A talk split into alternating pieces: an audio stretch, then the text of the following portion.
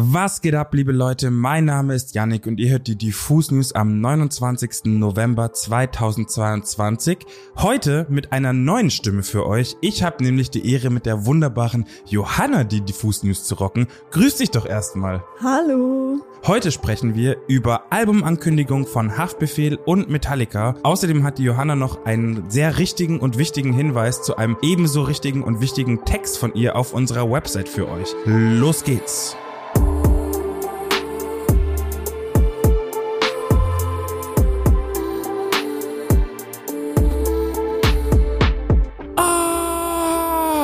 So, das muss jetzt erstmal raus, denn Haftbefehl ist zurück und zwar offiziell. Nach seiner selbst auferlegten Pause kommt der härteste Rapper Deutschlands mit einem neuen Album um die Ecke. Wir erinnern uns, diesen Sommer kursierten Videos von einem sehr durchzechten Hafti auf der Bühne, der Schwierigkeiten hatte, gerade zu stehen aufgrund von verschiedenen Substanzen. Als er dann seine unbestimmte Auszeit ankündigte, waren Fans einerseits erleichtert und froh zu sehen, dass Haftbefehl seine Gesundheit ernst nimmt. Andererseits waren natürlich viele aufgrund der damit verbundenen ersatzlos ausgefallenen Konzerte ziemlich enttäuscht. Ich persönlich hatte auch die Befürchtung, dass wir in den nächsten Jahren erstmal nichts Neues mehr von Haftbefehl hören würden, aber falsch gedacht. Haftbefehl bringt nämlich schon diesen Freitag sein neues Album Mindpack Babies raus und nicht nur das, zum Album gibt es auch noch einen fünfteiligen Kurzfilm, der von niemand geringerem als Chehat Abdallah gedreht wurde. Chehat ist schon seit langer, langer Zeit für die Bewegtbilder rund um Haftbefehl zuständig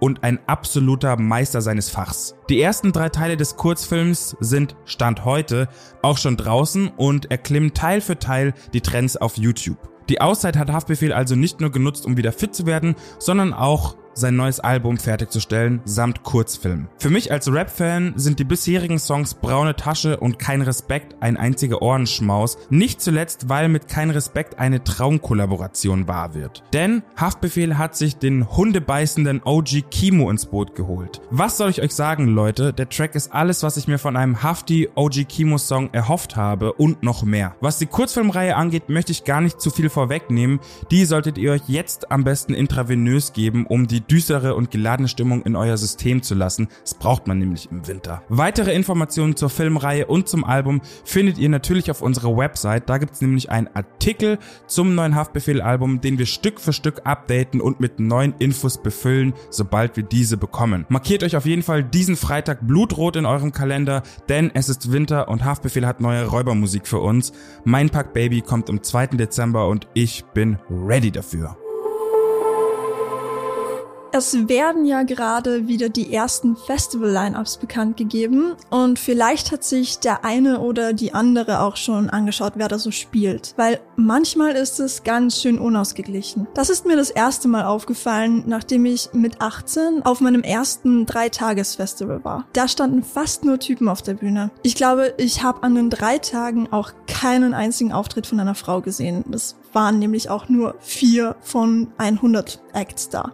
Krass. Im vergangenen Sommer hat das Festival dann wieder stattgefunden und da habe ich mir wieder angeschaut, wie die Genderquote diesmal denn so aussieht. Die Zahl an Flinter-Acts ist zwar auf 21 gestiegen, aber trotzdem beschaulich geblieben. Deshalb habe ich mich gefragt, warum ist es denn eigentlich immer noch so? Für ein paar Antworten habe ich mich dann mit Rike van Kleef getroffen. Sie ist Aktivistin, Moderatorin und noch vieles mehr in Themen, die sich mit Popkultur und Queer Visibility beschäftigen. Sie hat auch eine feministische Musikinitiative gegründet und Rike hat ihre Bachelorarbeit zu dem Thema Festivals und Gender geschrieben. Wer gibt hier den Ton an über die Repräsentanz von Geschlecht auf deutschen Unterhaltungsmusik-Festivalbühnen?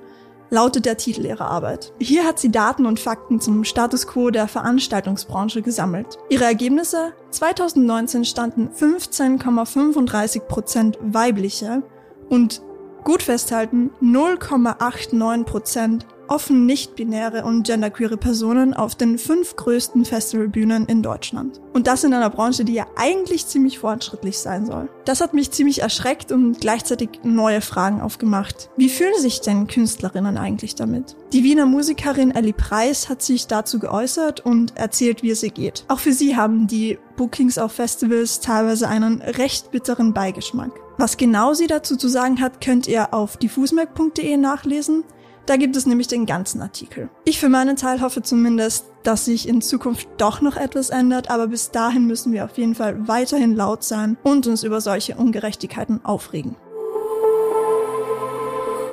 Ich habe gleich noch eine ikonische Albumankündigung für euch, denn Metallica bringen ihr erstes Album seit sechs Jahren raus. Zuletzt hat die Band zum 30-jährigen Jubiläum ihres Black Albums eine neue Auflage eben jenen Langspielers veröffentlicht und unfassbar viele neue Versionen ihrer Songs von verschiedensten KünstlerInnen auf die Welt losgelassen. Jetzt gibt es aber endlich frisches Material, denn Metallica werden am 14. April 2023 ihr nunmehr zwölftes Studio Album 72 Seasons veröffentlichen. Zwölf taufrische Metallica-Songs erwarten uns und den ersten kann man sich übrigens ab sofort anhören. Lux Eterna heißt das Teil und leiht sich den Namen aus dem Christentum. Denn dort zählt die Lux Eterna zu den Gesängen, die in der Liturgie Brauch sind und in diesem Fall wird die Lux Eterna bei Totenmessen gesungen und es wird im Original um das ewige Licht des Herren gebeten. Typisch Metallica eben. Soundtechnisch klingt das alles ehrlich gesagt nach einem ebenso typischen Metallica-Sound. Also die vier haben nicht unbedingt das Rad neu erfunden, aber als Fan kann ich sagen, dass Lux Eterna ziemlich viel Spaß macht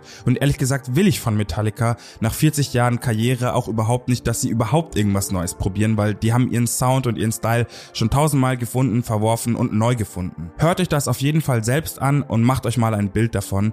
Vielleicht auch noch interessant, Metallica gehen auch wieder auf Tour und stellen da etwas ganz Besonderes auf die Beine. Die werden nämlich jede Stadt, die sie besuchen, gleich zweimal bespielen. Allerdings mit zwei völlig unterschiedlichen Setlists. Das heißt, wenn ihr zum Beispiel im Mai 2023 in Hamburg zugegen seid, dann könnt ihr euch direkt zwei Shows gönnen und knapp 60 verschiedene Metallica-Songs live genießen. Wenn man seit 40 Jahren Musik veröffentlicht, veröffentlicht, dann ermöglicht das einem natürlich ganz andere extravagante Moves und zwar einfach zwei völlig unterschiedliche Shows an zwei Tagen auf die Beine zu stellen und das auch noch mit Ansage. Also, hört euch Lux Eterna an, Checkt die Website von Metallica wegen Tickets und markiert euch den 14. April 2023. Es wird wieder gemeddelt, Leute. Das war's auch schon wieder mit den Diffus News am Dienstag. Wir hören uns am Freitag wieder. Bis dahin checkt unseren YouTube-Kanal aus, denn da kommt nämlich eine Titelstory mit Sido online. Der hat sich nämlich mit Markus Kafka getroffen, um sich die Haare schneiden zu lassen und über sein neues Album Paul zu sprechen. Haltet da doch erstmal die Augen offen. Bis dahin, Bussi Bussi, bye bye, passt auf euch auf. Grbau. Und nochmal einen ganz kräftigen Applaus für das Debüt von Johanna. Hat sie auch mal gerockt, würde ich sagen. Danke, danke. Tschüss. Ciao.